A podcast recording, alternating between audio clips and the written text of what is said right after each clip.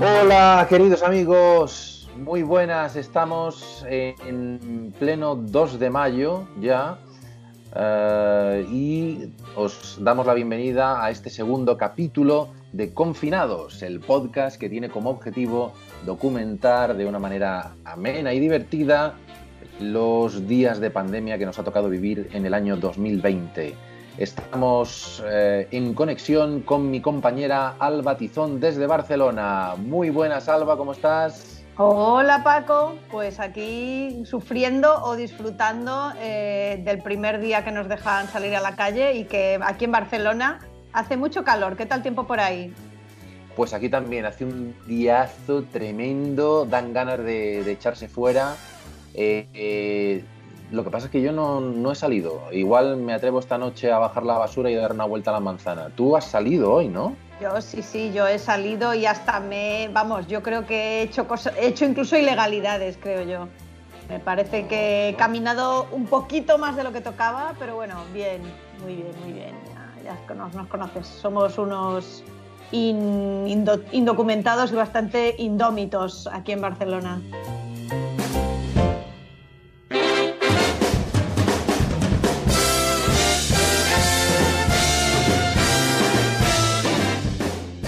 Siempre en este programa, a los que se enganchen a este famoso podcast en este segundo capítulo, tenemos que recordar que documentamos la pandemia, pero lo hacemos de una manera eh, monográfica, es decir, cada programa es una especie de especial temático sobre un tema en particular. Eh, en este caso, en este capítulo 2, Alba ha sido la cabeza pensante, así que Alba, cuéntame por qué y qué vamos a tratar en este programa. Bueno, Paco, pues me alegra que me hagas esa pregunta. Eh, el caso es que llevamos, llevamos casi dos meses de confinamiento y no sé si, no sé tú, pero yo oigo muchas quejas, que si se ha acabado la harina, que si así no se puede vivir, que si mira tú, que si mal. Entonces he pensado yo, ¿cómo puedo ayudar a que la gente se consuele? Pues recurriendo a un recurso muy antiguo, que es siempre hay alguien peor que tú. Por eso, por eso he querido recordar, aunque cuesta mucho escarmentar en cabeza ajena, que hemos querido recordar hoy cinco momentos de la historia peores que esta pandemia. o sea que lo vamos a hacer en plan del 40 al 1, pero del, 5 al 1. Sí, sí, vas a hacer de Joaquín Luqui aquí.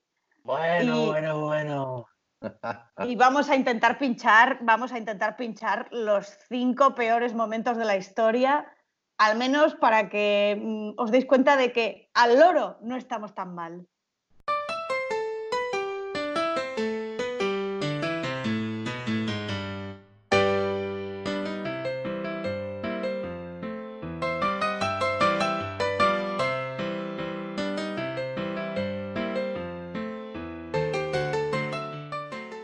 Pues, ¿por dónde empezamos? Pues yo creo que deberíamos empezar Mm, por la ley seca. Por la ley seca. ¿Y por qué dirás? A ver, te voy a leer una noticia del 26 de marzo, de La Vanguardia. Se dispara la venta de cerveza durante la primera semana de confinamiento. Y después, cuando leemos la noticia, resulta que la, la compra de cerveza aumentó un 78%. Paco, ¿tú has aumentado tu consumo de alcohol en este confinamiento? ¿Qué opinas? Sí, no excesivamente. Es decir, mi alcohol fundamentalmente no viene a través de la cerveza. Me compro una botella de vino semanalmente de las buenas, pero, pero sí, hay que tener la, nevera repleta porque es una manera de, sentir que tenemos un último recurso. Es como una otra dimensión, ¿no? Como en Cazafantasmas, que había la nevera y te venía y tal, pues aquí abres la nevera y es un recurso de última esperanza.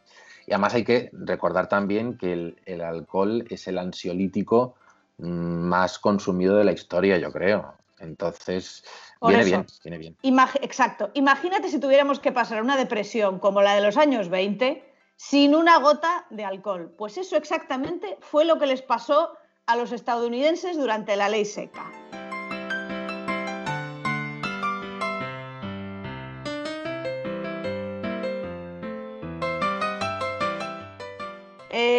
Ley seca es un periodo que ocurre entre 1920 y 1933, que ya se dieron cuenta de que no funcionaba para nada. Y al igual que muchas otras experiencias de la historia, como, qué sé yo, el nazismo, estuvo motivada por las mejores intenciones. Eh, retrocedamos un poquito hacia el siglo XIX y, nos encontramos una figura que es clave para la llegada de la ley seca, que es la señora Carrie A. Nation. Esta señora... Pero no me... Eh, ¿Se apellidaba así?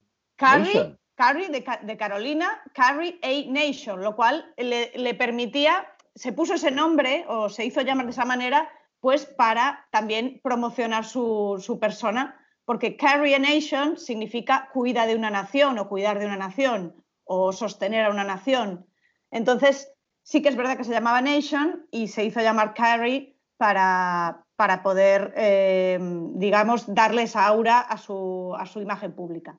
Esta señora era una señora muy bondadosa, imagínatela como una anciana venerable, vestida de negro, con su cofia en los, a mitad del siglo XIX. Pero esta anciana venerable, además de, bordar y coser y tal, se dedicaba a entrar con un hacha en los bares para destrozar las botellas y todo lo que encontraba a su paso. Eh, ella fue una de las, de las pioneras del movimiento por la templanza, que era un movimiento muy, a ver, era muy respetable, porque lo que querían era eh, intentar reducir las altas tasas de alcoholismo y la violencia contra, contra niños y mujeres que se derivaba del alcoholismo. Con lo cual, se podría decir incluso, mm, y me duele el corazoncito reconocerlo, que podríamos decir que eran hasta feministas esta peña. Eh, pero evidentemente la idea de la ley seca cuando se impuso fue un, desastre. Eh, todos hemos visto pelis de Al Capone, ¿verdad, Paco? Mm, efectivamente. Ay, Al pues Capone, Al Capone en Chicago. Pues el resultado, el resultado de la ley seca fue básicamente que se, se prohibió el alcohol, se, comenzó un, tráfico eh, de alcohol eh, clandestino bestial y aumentó muchísimo la corrupción. O sea, imagínate la trama Gürtel de Madrid si el cabecilla, en lugar de Francisco Correa, hubiera sido Al Capone. ¿Cuáles hubieran sido las consecuencias, Paco? Pues no sé, yo creo que al, a ver, Al Capone es el típico malo que cae simpático. O sea, ese, ese rollo italiano de ma cómo, ma qué pasa, tal, pues eh, incluso mejor que, el Correa. Pero has dicho la trama de Madrid. A ver, el, el Gürtel este era prácticamente más valenciano que madrileño, ¿no? No sé, no sé. Bueno, en todo el caso, ya, está, ya estáis los de Cataluña echando la culpa a Madrid. Ay, es que eso es increíble, increíble. Increíble. Bueno, el, caso, a ver, de la, ley seca es que a mí me, lleva a memorias de mi infancia muy, muy bonitas. No porque le diera yo al, alcohol a, una tierna edad, sino porque descubrí un día que echaban, pues seguramente en la 2 a las tantas de la noche, y además lo descubrí en una tele de estas mm, que tenían granizo, que no se sintonizaba bien la imagen, un clásico del cine de gángsters que se llama Los violentos años 20.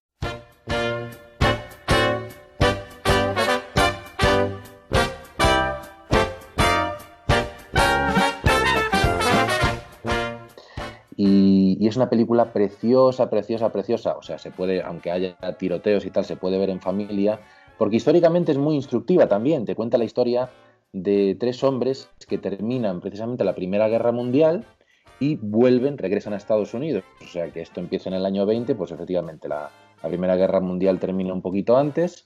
Vuelven y, y resulta que, claro, que no hay trabajo, la economía está destrozada y uno de ellos pues encuentra acomodo en el tema del, alcohol, de, bueno, el alcohol de contrabando que después te metían gato por liebre, que era un alcohol malísimo, que aquello era terrible, terrible, terrible.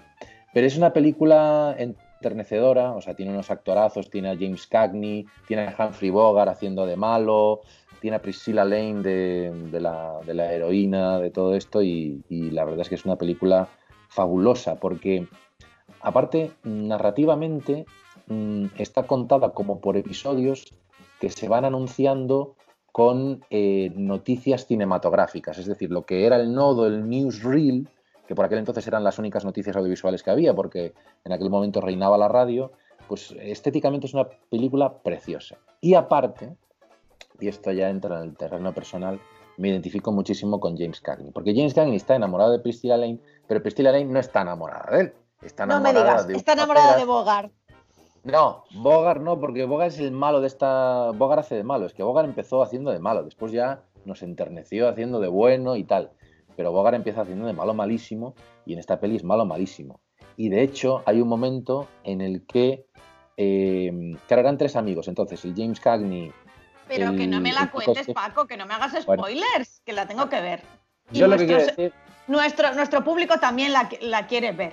Efectivamente, Los violentos años 20, The Roaring Twenties, una película del año 39 en la que James Cagney interpreta a Paco Soani, quien nos está hablando ahora, un hombre que está enamorado de una mujer imposible y, va a morir por ella para que otro se acueste con ella. o sea, en fin, me acabas de hacer un pedazo de spoiler, es que no tienes, no tienes perdón de Dios. En fin, te condenaré al fuego eterno porque nuestra siguiente, nuestro siguiente momento histórico es el año 1000.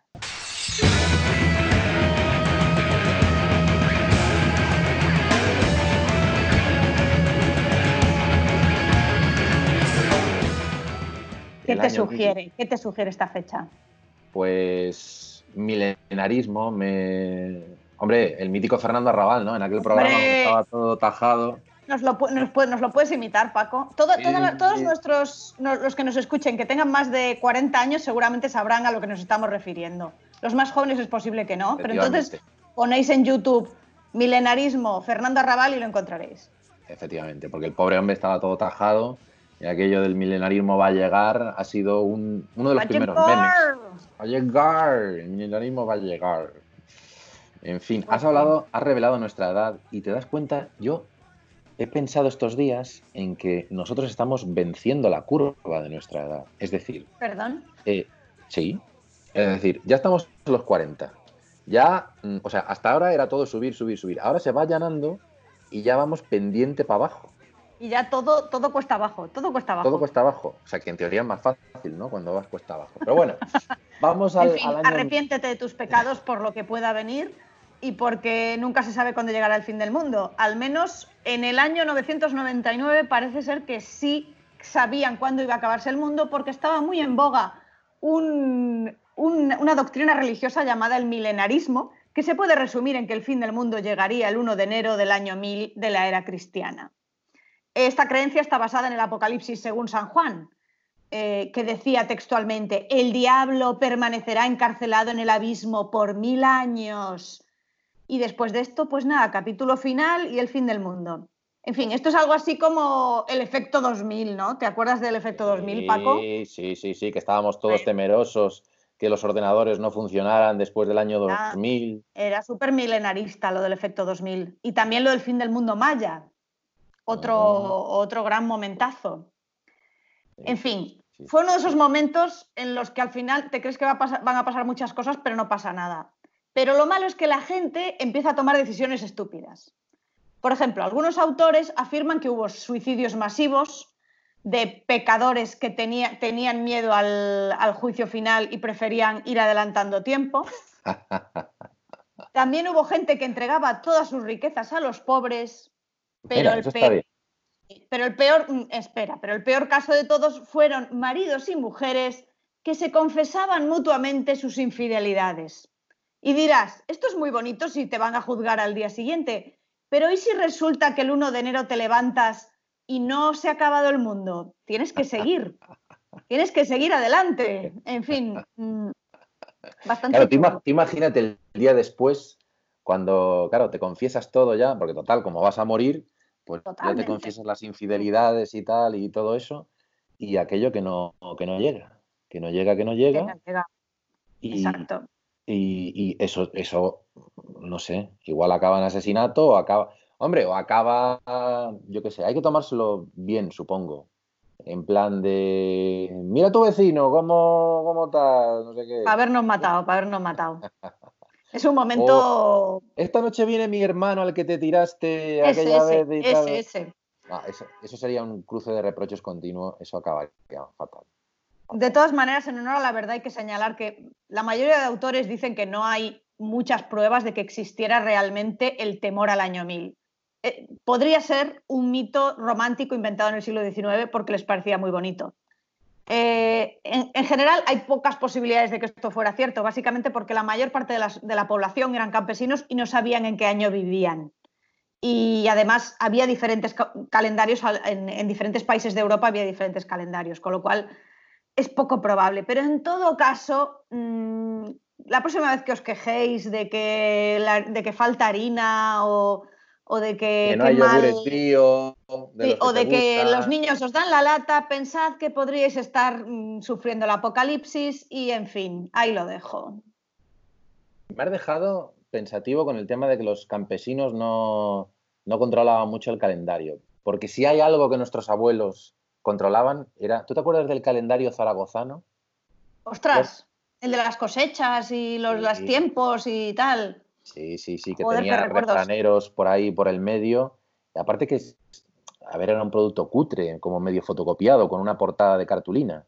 Pero, pero se vendía, madre mía lo que se vendía. Y... Pero ya sabían leer, esos, esos, tú estás pensando en una época en la que la gente ya sabía leer.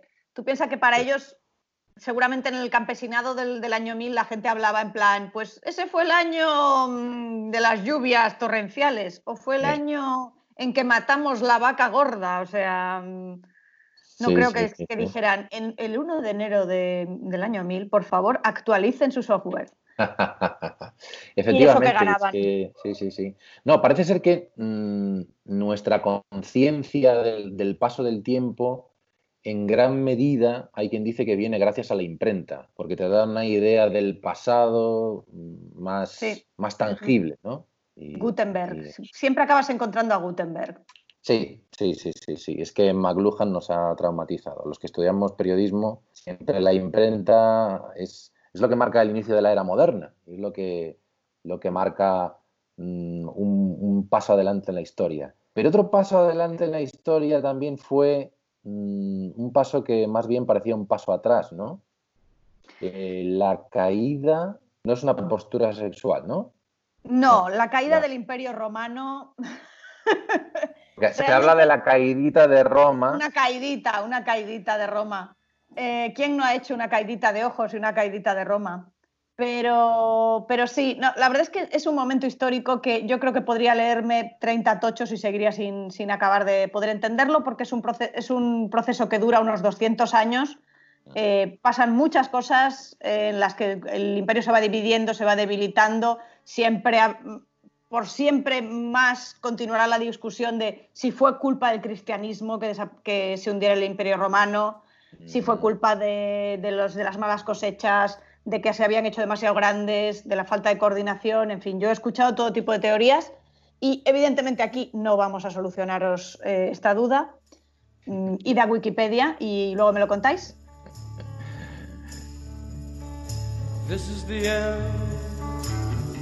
Beautiful friend. This is the end, my only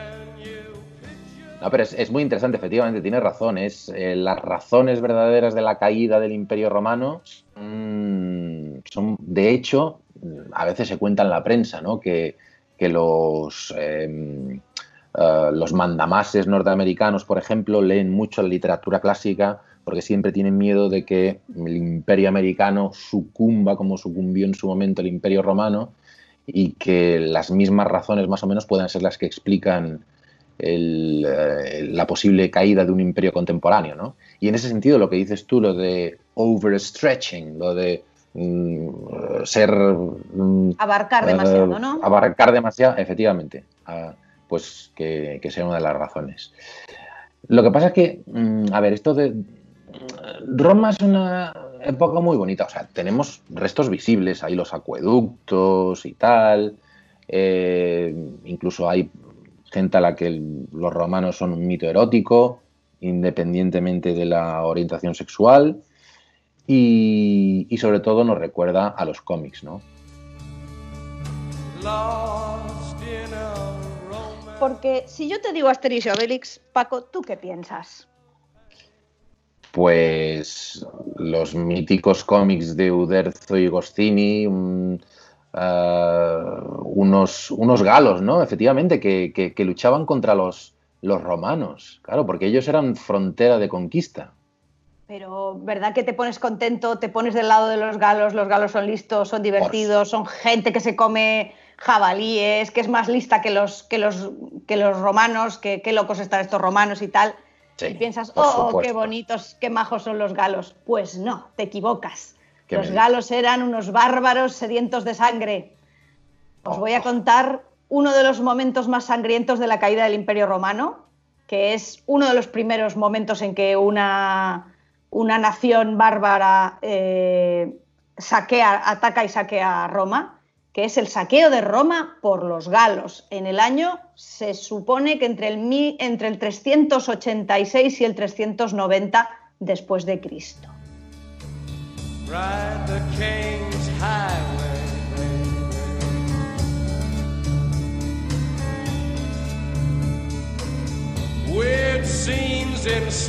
The gold mine.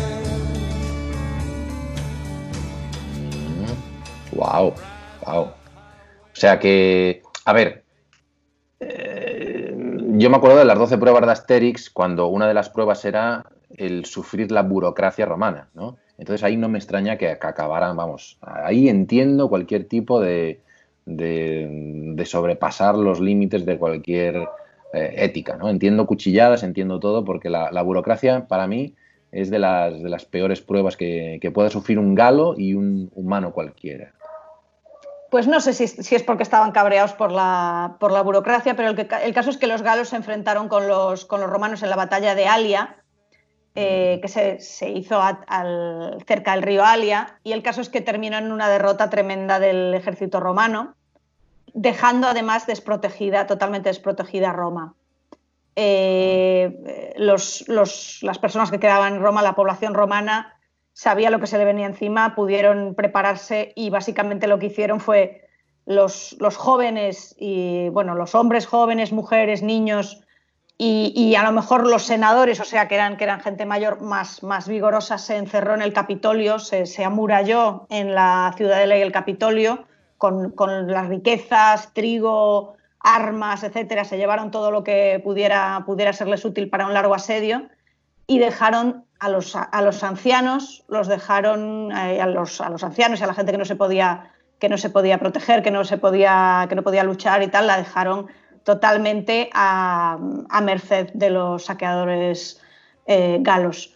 Eh, de hecho, algunos se cuenta, evidentemente siempre te puedes creer o no creer a los historiadores romanos que lo contaron, mm. que algunos senadores muy valientemente, ancianos ya, muy valientemente dijeron que ellos querían quedarse con la plebe para dar ánimo y dar fuerzas a los, a los ancianos que se quedaban allí a morir pues, pues algunos senadores tuvieron el valor de también quedarse con ellos eh, para morir. Y, bueno, esta es una historia muy bonita. lo que sí sabemos seguro es que evidentemente los galos entraron, arrasaron con todo, masacraron a la población y que la ciudad la resistió, el Capitolio resistió y al final consiguieron que los galos se retiraran pagándoles un tributo. Con lo cual al final tuvieron, ni siquiera los vencieron por la fuerza, les tuvieron que comprar eh, la retirada de los galos. Ah, y en fin, después de los galos vinieron, la cosa se puso de moda eh, y vinieron los visigodos en el 410, los vándalos en el 455, los ostrogodos en el 547. Resumiendo, las invasiones bárbaras fue el principio del Erasmus. Se puso de moda lo de ir a Italia cuando tenían ganas de fiesta.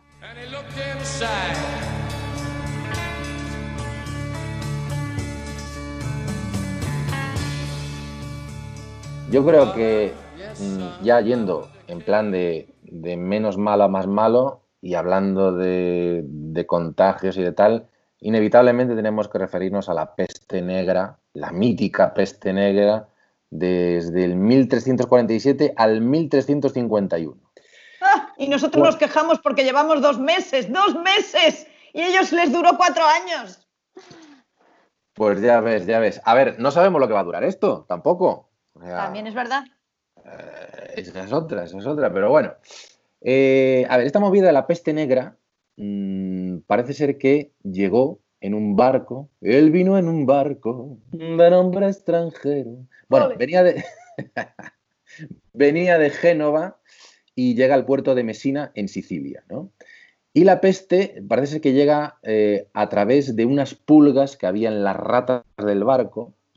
Y esta, esta, esta, peste se supone, hoy se interpreta que pudo ser una forma de, de peste bubónica, que todavía en Mongolia es endémica, parece ser, o del carbunco, del antrax, ¿En serio? ¿Todavía hay en Mongolia peste? Parece ser que sí. De hecho, mm, he mirado en la Wikipedia, que ha sido, como buen profesor universitario, mi principal fuente de información eh, para este programa, y he visto fotos que, dan un poquito de canguelo, ¿eh? Porque parece ser que con la peste bubónica hay como unas necrosis también en, las extremidades, se te cae la punta de la nariz, como Michael Jackson. O sea que vete tú a saber si Michael Jackson también, no sé. Ah.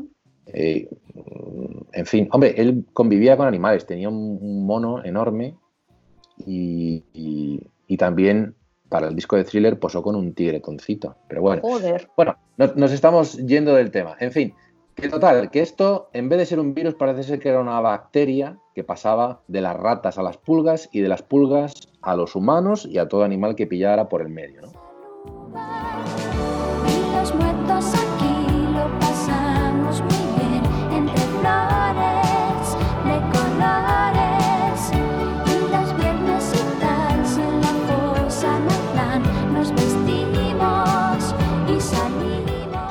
Entonces, número de muertos. Aquí hay, claro, como pasó hace tanto tiempo, o sea, fíjate, si no nos aclaramos ahora con las cifras de muertos, imagínate pues en aquellos Imagínate ellos que no tenían al, Fernando Simón. Pero bueno, a ver, la, la, cifra varía entre 25 millones de muertos, que sería un tercio de la población europea en aquel momento. Hay otros que dicen que afectó a, al 60% de la población europea, unos 50 millones de personas y otros que le suman la parte que, afectó en Eurasia, porque esto supuestamente igual también vino de, la zona asiática, y sumamos también la gente afectada en el norte de África, o sea, hacemos como un rebumbio en plan casi imperio romano, y llegaríamos hasta 200 millones de personas. Joder, ¿y cuánta gente había en el mundo en aquella época? Tampoco debía haber mucho, mucho, mucho más.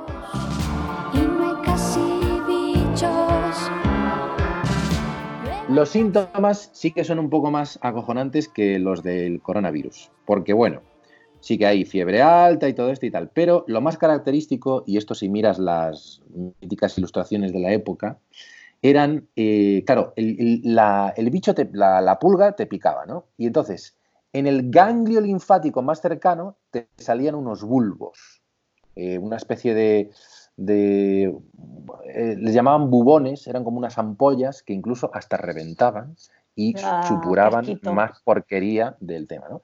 Entonces, claro, esto te llegaba a los ganglios y entonces eh, infectaba los ganglios, ¿no? Entonces eran las axilas, las ingles y el cuello fundamentalmente, ¿no? Y la cosa daba bastante asquito, bastante miedito y eh, pues nada, era un, puñetero desastre, porque no, la gente no sabía ni cómo reaccionar, no sabía tal. No las sabían se, se colapsaron, ¿no? Las no, esto era, esto era terrible porque parece ser que era bastante instantáneo, ¿no? De que te pillaba el bicho. Bueno, al menos, al menos no sufrías, ¿no? Sí, te, iba, te ibas enseguida. Te ibas rápido, por suerte. Hay testimonios de, de enterradores que estaban cavando para meter al muerto y ya les entraba el bicho y ya iban para la agujero. Iban ellos, iban ellos, iban ellos también. oye, muy eficiente, me parece súper eficiente. Sí, la verdad que sí, la verdad que sí.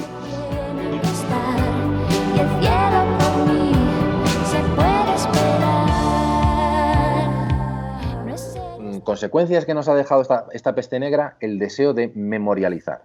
Parece ser que, hombre, eso ha estado presente desde los inicios de la humanidad y se supone que nos volvemos humanos cuando ponemos una piedra para recordar a alguien que se ha muerto, ¿no? Pero todavía más se incrementó ese deseo de, memorializar, de dejar legado, de, recordar a los que se han ido, ¿no?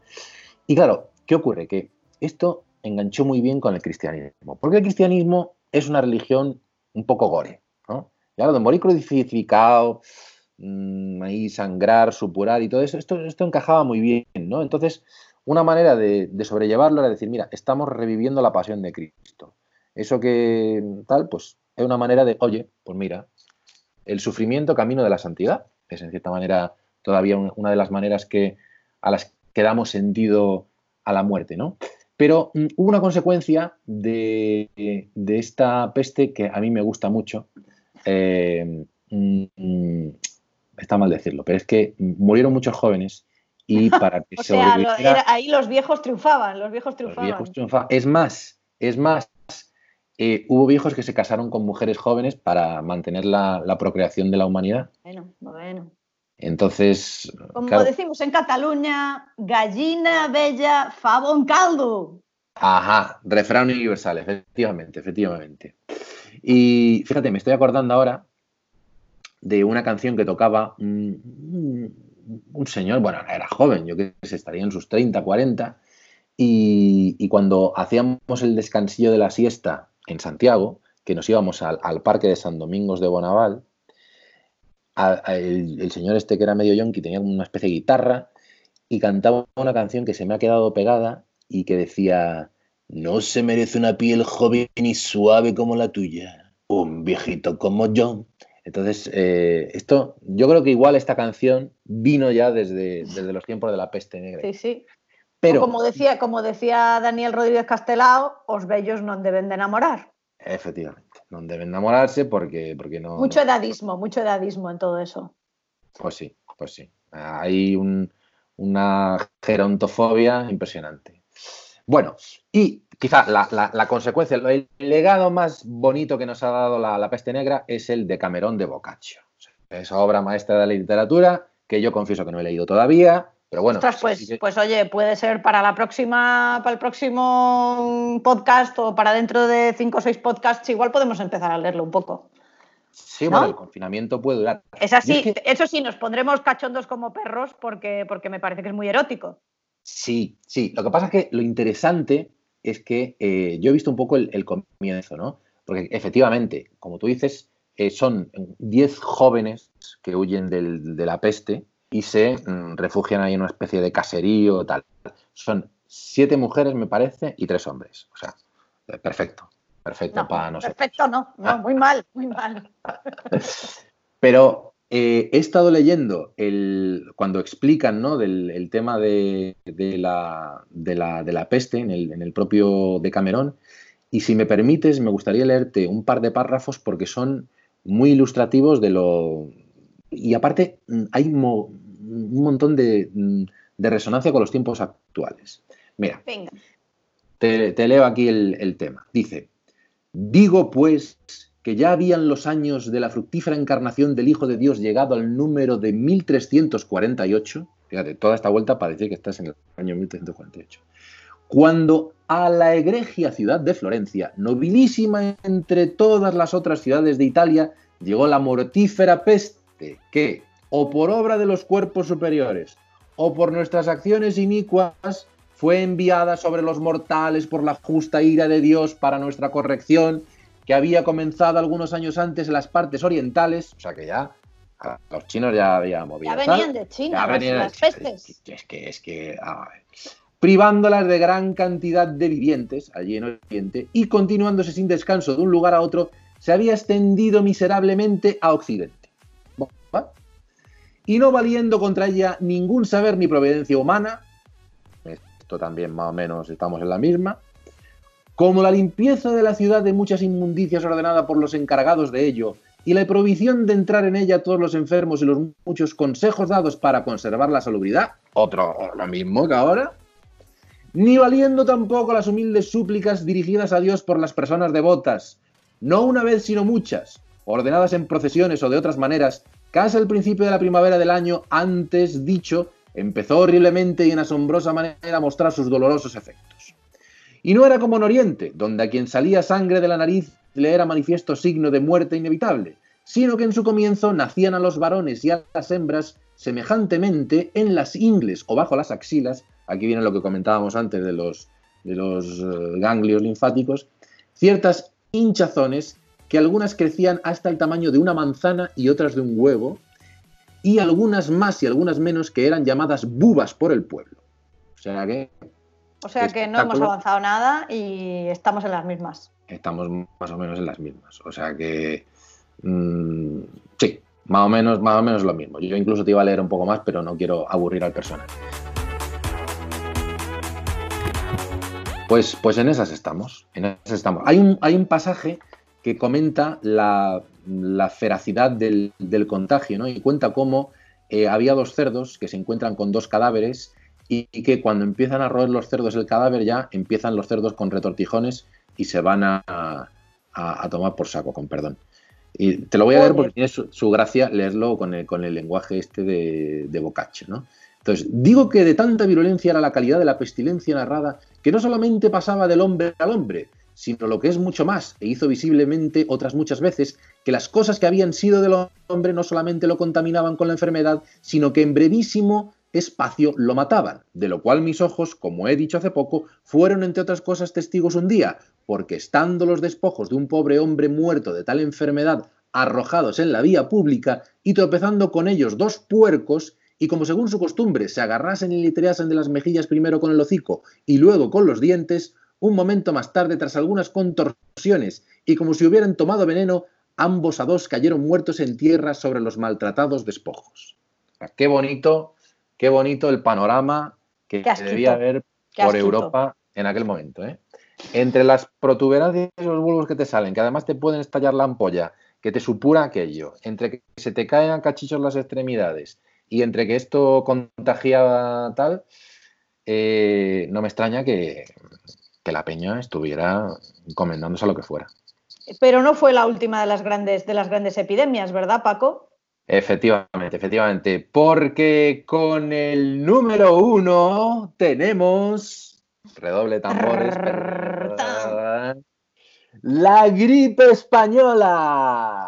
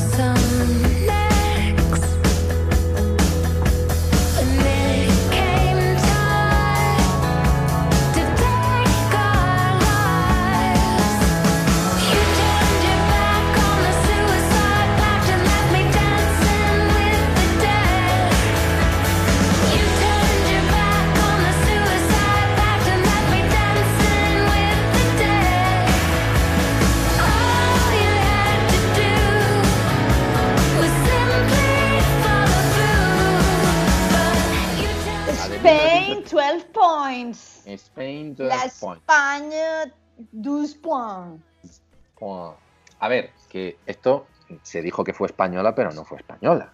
Parece ser que la trajeron, de hecho, los soldados americanos desde Estados Unidos en la Primera Guerra Mundial, que estaban los tíos, o sea, no tenía, parece ser, en aquel entonces Estados Unidos un ejército muy desarrollado, entonces cogían a todo el que viniera, pasara por delante, los hacinaban en campamentos, claro, para comer tenían que tener el cocho al lado, del cocho pasó el, virus, que este era más o menos la misma familia, H1N1, que el, que el de la gripe porcina del 2009, y, claro, lo, trajeron en barco y tal. De hecho, y esto es muy polémico, eh, los americanos sabían que, que, llevaban la peste consigo, pero tenían miedo de darle tiempo a los alemanes o, que se envalentonaran y dijeron, pues venga, para adelante, todo. Pero bueno, en fin, eh, vamos a las cifras. Creo que has dicho la peste en lugar de la gripe, ¿no?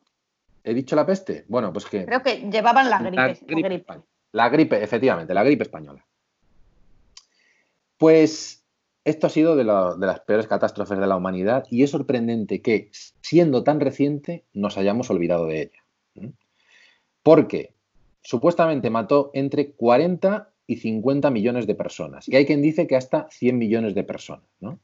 Pero mm, nos hemos un poco, o sea, no, mm, no hay un gran legado eh, documental de esto. Claro, ¿qué ocurre? Que esto pasa en plena guerra mundial, había mucha censura, eh, nadie quería reconocer las bajas y todo eso, y supuestamente fue España, que era neutral en aquel momento, la que más informó sobre esto y la que se acabó ganando el San Benito de, gripe española.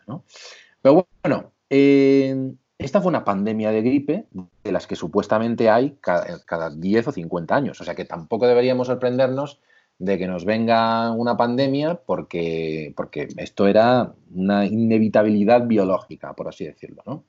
De hecho, hubo una antes, en el año 1889, que se expandió también gracias al transporte por ferrocarril, y, se supone que los que no murieron en la gripe española del 18 era porque ya estaban medio inmunizados de esta otra que hubo antes. Ah, o sea que funciona lo de la inmunización. Sí, sí. A ver, funciona si la pasas esto de la, inmunización de rebaño está muy bien, eh, salvo por los que se quedan en el camino y que nada pasa. O sea que, en fin. Pero bueno, mm, a ver, claro, en el momento en el que esto estaba ocurriendo, la gente no sabía muy bien, eh, no se hablaba de virus exactamente, porque no es hasta el año 33 cuando se aísla por primera vez el virus de la gripe y ya mm, se descubre que hay como dos grandes tipos de, gripe, ¿no? La gripe A, que nos afecta a humanos y animales y es más eh, peligrosa, la gripe B, que solo se transmite entre humanos, y bueno, la gripe C, que se supone que es más o menos el trancazo catarro, que tampoco es muy, muy heavy, ¿no? Pero bueno, em, esta gripe, como se nos dice que igual pasa con el coronavirus, tuvo tres oleadas y la primera no, fue la más heavy. O sea, la segunda oleada sí que fue la más... O sea, la primera oleada parece que fue como en primavera, Sí que afectó, por ejemplo, mucho a Madrid, mm, esa primera oleada. Eso fue porque se fueron a las casas de campo, ¿no? Sí, bueno, de hecho, se decía que el, tema de San Isidro fue como el, 8M del, momento, ¿no? Que sirvió para fuerte. ahí y tal. Y, y, eso, ¿no? Bueno, había, a ver, si hay fake news ahora, que se supone que estamos más pendientes de la ciencia, imagínate la que entonces que si venía por comer vegetales, que si venía por las obras del metro, metropolitano se llamaba entonces, que el remover las tierras había sacado ahí restos de sabe Dios qué. Pero, pero bueno, la, segunda oleada, la, la, que vino más o menos en octubre, fue la que, la que más gente mató y se calcula que el 45% de los muertos fue en esa segunda ola. Y esa gripe, en España murieron 250.000 personas, que es no hemos llegado todavía a los 250.000 muertos de coronavirus en todo el mundo. Exacto, exacto. Que nos estamos aquí cagándonos literalmente y llevamos en España solo un 10% de lo que mató la gripe española, ¿no? Efectivamente. Sí es cierto que, a ver, em, claro, en aquel momento, o sea, si a nosotros nos viene otra H1N1 estilo tal, pues estamos más preparados, tenemos antivirales, tenemos vacunas muy, muy parecidas, o sea que las podemos readaptar, pero este parece ser que este coronavirus sí que es más infeccioso y que la tasa de mortandad también es muy importante. ¿no? Pero bueno, eh, es curioso porque, mm, claro, en aquel entonces no tenían la protección que tenemos nosotros de antibióticos, entonces a la infección vírica se sumaban infecciones secundarias bacterianas que no había cómo tratarlas. Y seguro que no se lavaban las manos lo suficiente, además. Puede ser, puede ser. Aunque, mm, bueno, parece ser que eh, la gente, una de, las cosas que más insistían los médicos a la gente era que se cambiara de ropa con más frecuencia. Porque parece ser que mm, por aquel entonces eran como nosotros en el confinamiento, que el mismo chándal te vale para 15 días, vamos. Pero bueno, pero curiosamente también afectó mucho a, la parte, por así decirlo, y por decirlo en términos así un poco economicistas, la parte más productiva de la sociedad de adultos entre 20 y 40 años. Eh, que, mm, es un poco... Pero bueno, eso también después favoreció también eh, mm, matrimonios entre viudos. Ah, mira tú. Esto es muy, muy, muy ecológico porque todo se recicla. Efectivamente. Oye, que tal igual que pues venga, nos juntamos nosotros dos y renovamos la especie, que hay que tener siempre esperanza, siempre esperanza. Y eso, eso es muy bonito. Eh, aparte, yo qué sé, vamos a ver, tú ponte en el, en el caso que tenías un matrimonio medio aburrido tú y que la otra señora también tenía un matrimonio medio aburrido, que siempre hubo esa atracción nunca verbalizada pero que estaba ahí la tensión sexual por debajo. Pues bendita gripe, hombre. Pues ya bendita Gripe que, te ha permitido el arrejuntamiento con quien querías. Anda, que no habrá algunas, algunos ahora diciéndole, sí, sí, cariño, sal sin mascarilla, sal sin mascarilla. nunca, pues nunca, viene mal una, una pequeña pandemia para estas cosas. Puede ser, puede ser, puede pues ser. Oye, lo que comentabas antes me parece fascinante, una cosa que comentabas antes, que es la poca memoria que tenemos de, las pandemias en general. Quiero decir, tenemos eh, monumentos a los muertos en guerras, a los muertos por terrorismo, pero no tenemos ninguna, ningún tipo de monumentos en memoria a la gente que murió en la gripe española. Es como si los seres humanos aceptáramos que esa es la muerte mm, como razonable o la muerte buena o la muerte que los dioses envían y por tanto mm. no nos la cuestionamos, ¿no? Es, extraño esto. Es muy curioso, muy curioso, tienes razón. Yo he leído varias interpretaciones y una de ellas va en lo que comentas tú, que mm, había como una cierta vergüenza en reconocer la muerte por gripe en un contexto bélico, porque claro, morir en el frente de batalla es como súper, súper épico, mientras que morir de gripe pues se consideraba una cosa como banal, ¿no? Pero, pero bueno, en cuanto a monumentos, quizá uno de los que más rápido se me viene a la cabeza es uno que hay en una de las principales avenidas de Viena, que es el monumento a la peste y que son ah, es verdad, como una espiral así que va subiendo y es, terrorífico, es terrorífico. Sí, sí, sí, sí, ciertamente, ciertamente. Eh, la peste sí que es posible que, que tú, como tuviera más, más impacto de creación de este tipo de cosas porque en una, sociedad más religiosa. Es posible que en el siglo XX ya no, como no, tengamos esa capacidad de crear eh, memorabilia, ¿no? como tú decías, de crear monumentos. Es, muy raro, es muy raro que el olvido de la, gripe del 18.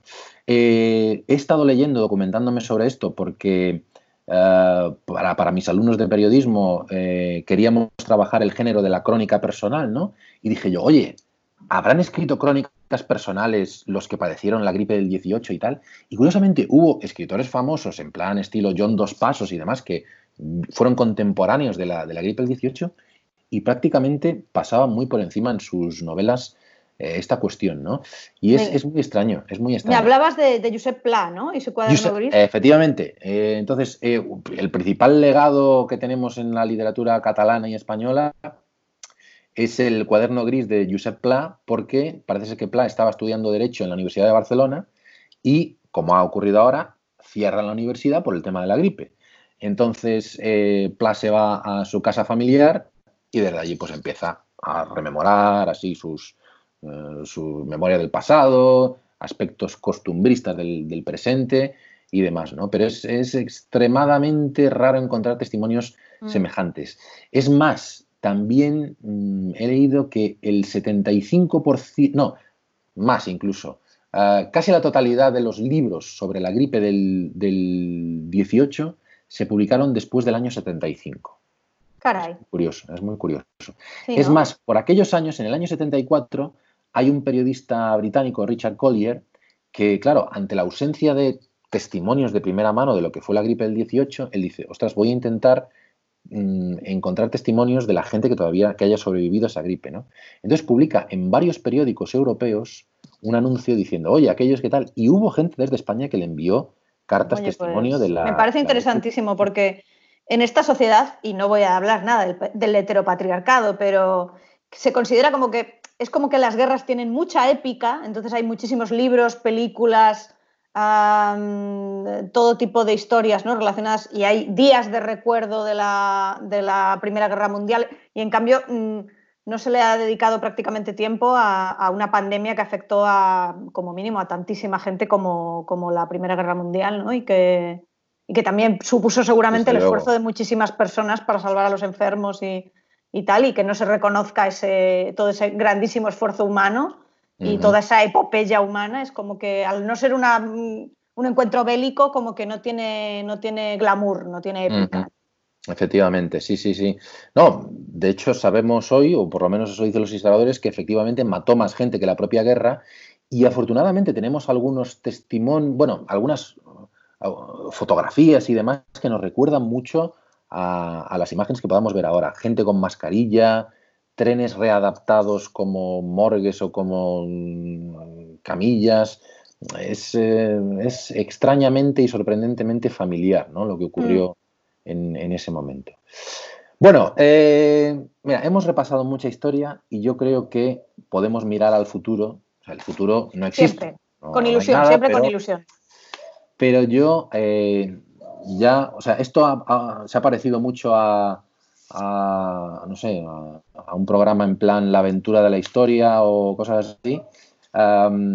y ahora yo creo que nos podemos meter en, la, en, el cuarto milenio, en el espacio en blanco, una cosa así de siempre, estilo Jiménez, para ver el futuro, ¿no? Y qué es lo que va a pasar. Entonces, yo creo que la referencia eh, en este caso es Nostradamus.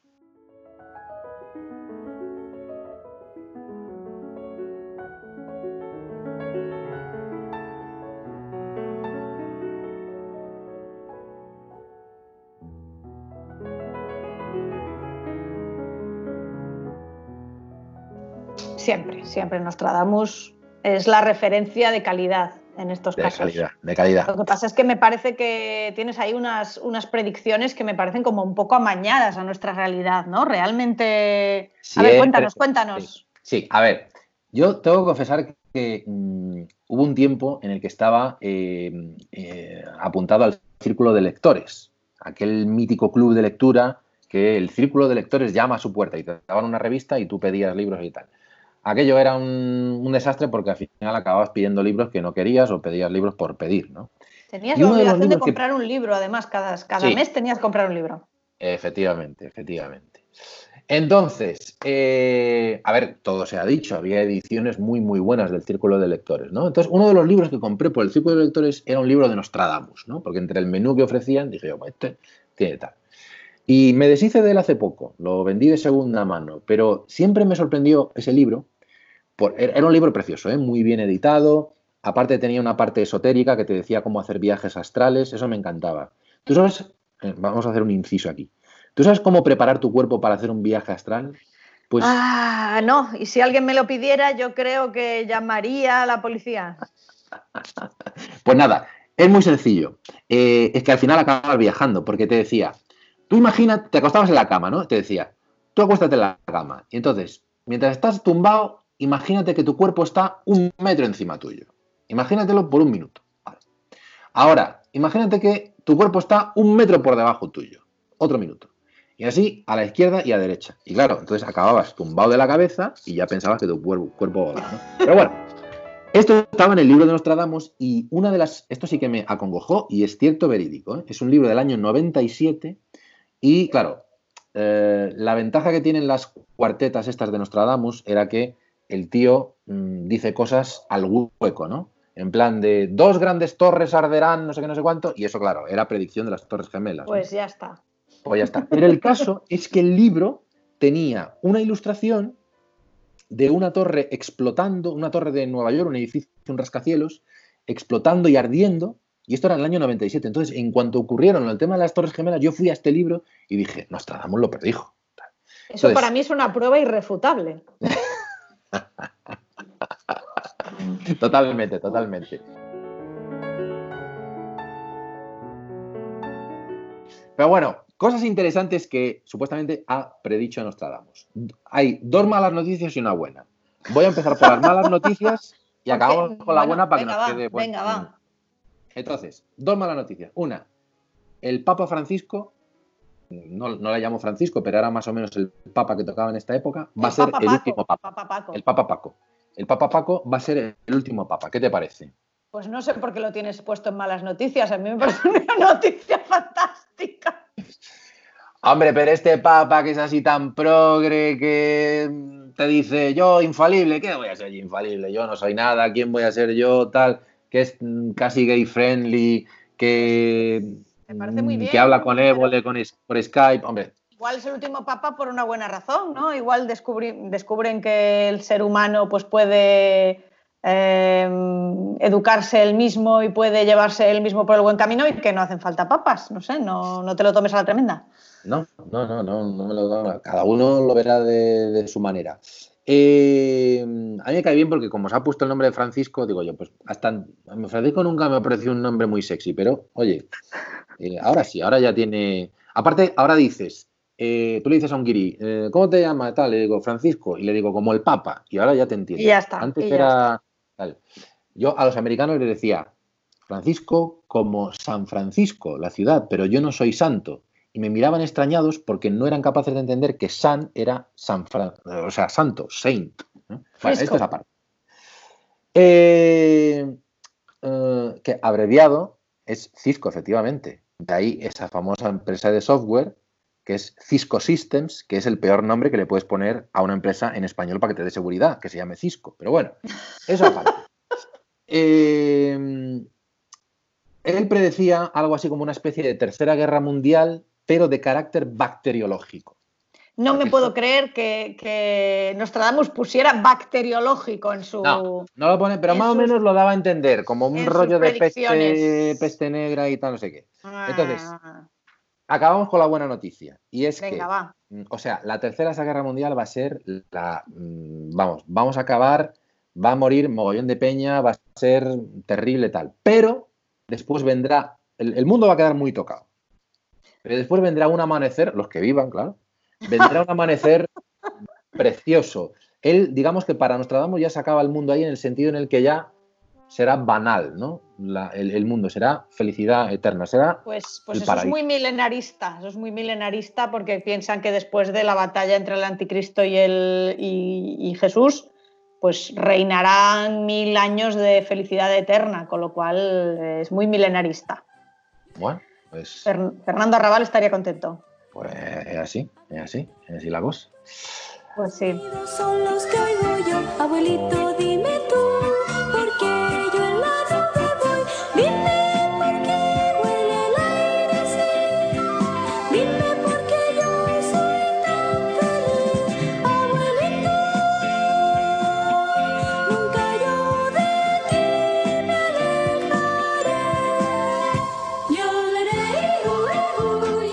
Bueno, estamos fuera de tiempo, así que yo creo que tenemos que dejarles, así con esta buena noticia de felicidad eterna, tenemos que dejar a nuestros, a nuestros oyentes. y para la semana que viene, para la semana que viene, ¿qué, hacemos? Pues no sé, está la cosa abierta. A ver, eh, yo cuando le digo a, los colegas, oye, animaos y tal, mm, haced algo para el programa y tal, lo que más participación suscita es el tema de la cocina, de la receta. Ajá.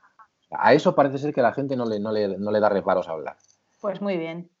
Puede ser recetas, pues puede ser. Nos meteremos en la cocina. Libros, pues mismamente. Pues podemos mezclarlo todo: libros, cocina y recetas. Pues un mejunje, efectivamente. Bueno, pues. Nos despedimos entonces hasta una nueva edición del programa confinados.